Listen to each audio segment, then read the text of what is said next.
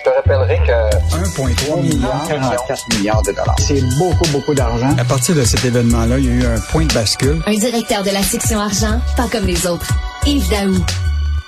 Alors Yves, je te lisais ce matin euh, Michael Sebia qui revient euh, au Québec euh, à la tête d'Hydro-Québec. Puis là, il y a des gens qui disent, lui, il était sous-ministre des Finances au fédéral. Puis là, il y a des gens qui disent, la job qu'il a faite là-bas, là, ça nous a pas jeté à terre, mettons là. En fait, Richard, là, écoute, il n'y a jamais eu une, nom- une nomination non officielle qui a pris autant d'importance maintenant. Ben oui. Écoute, il n'est pas encore nommé. Puis écoute, tous les médias à travers le, le Canada parlent de ça. Écoute, euh, j'ai bien hâte de le voir en conférence de presse. Mais ce qui est intéressant, Richard, là, de- des articles qu'on a ce matin, c'est que là, la question se pose, là, tu sais, est-ce que c'est l'homme de la situation? Mais ce qui était encore plus intéressant, là, c'est le fait, est-ce qu'il a préparé déjà son départ vers Hydro-Québec alors qu'il était sous-ministre des Finances? Et donc là, ce qu'on voit dans l'article de, de, de David Descoteaux, c'est que quand il était sous-ministre des Finances, il a préparé une série de crédits d'impôt qui favorisent l'électricité verte d'Hydro-Québec. Gardons ça, Donc, dans gardons le- ça. Dans le dernier, dans le dernier budget, là, il y a des crédits d'impôt d'Ottawa de presque 20 milliards pour aider les entreprises à investir dans le, le, le vert, l'électricité verte à travers le pays et qui va effectivement favoriser au Québec. Il y a même des crédits d'impôt de 30% qui vont s'appliquer à des investissements dans les machines et les technologies propres. Écoute, euh, c'est comme s'il avait placé déjà des pions pour que quand il va se retrouver comme PDG d'Hydro-Québec, il va avoir eu, il va avoir de l'argent fédéral de disponible.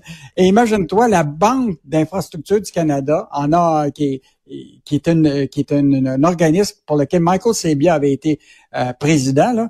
Il a déjà prévu dans cette banque d'infrastructure 10 milliards pour investir dans l'énergie propre. Ben Donc, c'est oui. comme si, tout à coup, il a comme mis ses pièces pour de l'argent fédéral que lui va pouvoir bénéficier quand il va être... Et comme tu dis, euh, Yves, hier, euh, ça date pas d'hier, la discussion, j'imagine, en- entre le gouvernement et Michael Sebia Ben pour qu'il arrive à Hydro-Québec. Ça fait déjà un bon bout de temps qu'ils se parlent. là. Non, non.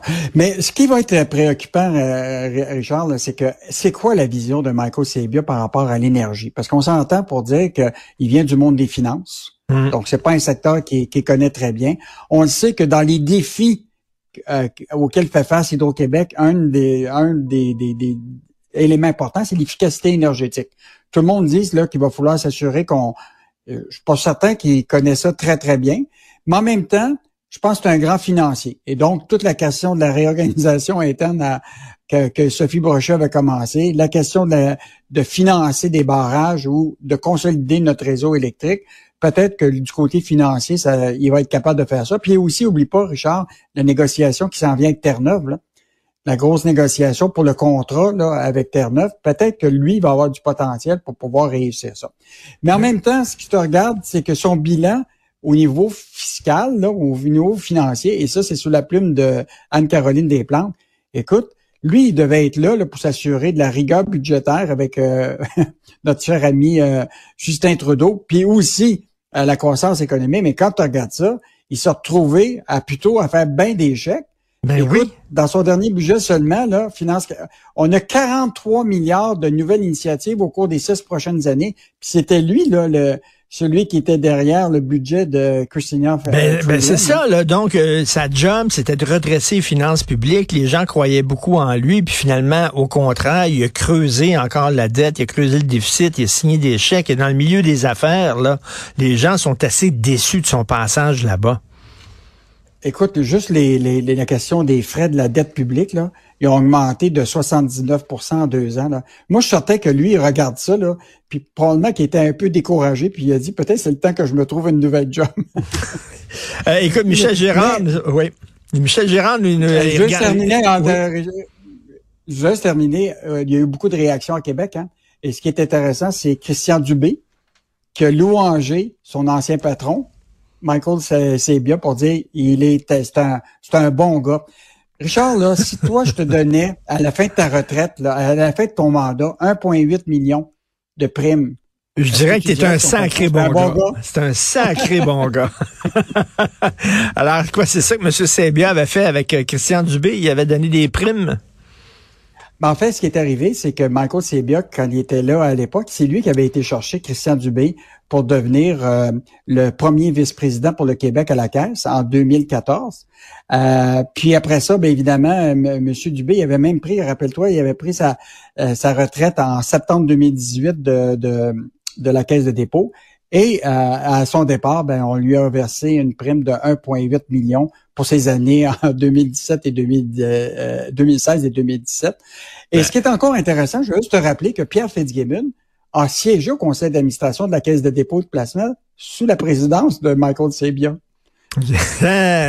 tout est dans tout, hein? vraiment. Tout, est dans tout. Ça, c'est notre, nouveau slogan, ça, Richard. Tout est dans tout.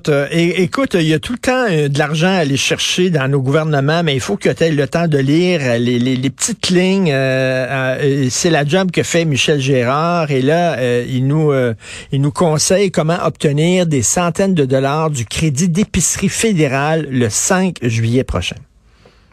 Richard, je veux juste te dire, c'est le texte le plus lu actuellement sur le journal de, de Montréal.com. Parce que là, les gens là sont débordés, tu comprends-tu, par l'inflation. Ils cherchent des sous. Et là, ce qui est intéressant, c'est que Revenu Canada, le 5 juillet prochain, là, par l'entreprise de la bonification du crédit d'impôt, là, euh, qui a été faite pour celui de, de janvier 2013, là, ben, tu vas pouvoir obtenir un chèque qui peut être d'une centaine de dollars, mettons un célibataire 234 dollars, puis ça va jusqu'à une famille avec quatre enfants 628. Et donc c'est c'est un supplément qui vient se rajouter au crédit d'impôt euh, mm-hmm. de, la, TPS. Euh, mais évidemment, Richard, il faut que tu aies un revenu familial net de 40 000 dollars euh, pour en profiter. Donc, c'est sûr que ça s'adresse beaucoup aux gens qui ont moins de revenus, mais il semble qu'au Québec, malheureusement, on a beaucoup de gens qui, qui, ont de la difficulté à arriver. Oui. Parce que si tu es, si es euh, une famille, mettons, de deux enfants, puis tu as 58 000 net de, de revenus, tu n'auras pas le droit à ce crédit d'impôt-là.